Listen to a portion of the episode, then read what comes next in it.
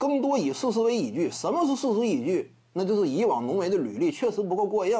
今年以老二身份拿了一个冠军，表现优秀，这个不假。但是他的定位依旧是球队老二。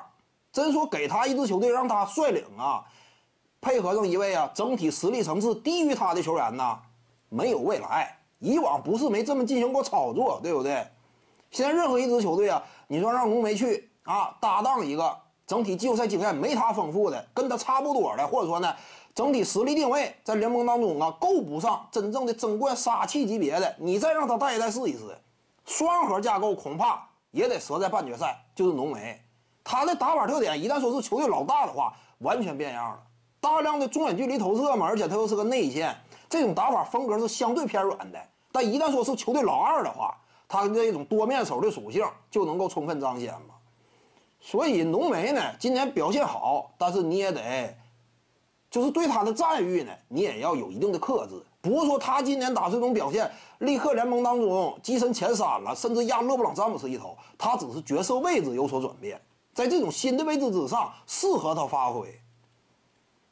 但是大概率今年就是瞅这个趋势啊，总决赛 MVP 这个奖项应该是浓眉的。现在瞅这个趋势，应该是浓眉的，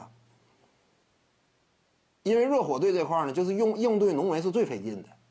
詹姆斯这点呢，就是怎么讲？考虑到浓眉他的机会更明显，而且内线遭杀伤啊，对于这个湖人队而言，他更具战略价值。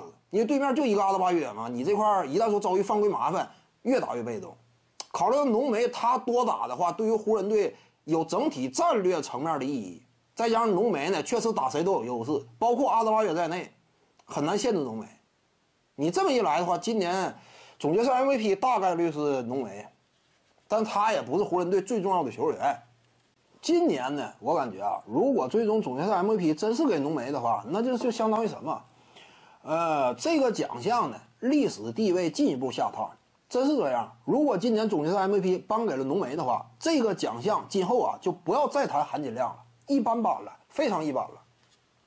真是颁发给了浓眉的话，因为这支球队谁是真正的大脑，有目共睹嘛。真说给了浓眉，那这就明显是什么？就是看的非常表面化啊，我效率挺高啊，进攻端输出啊量挺丰厚，就给你，那这非常表面化嘛，就不是说真正深层次思考的。徐静宇的八堂表达课在喜马拉雅平台已经同步上线了，在专辑页面下您就可以找到它了。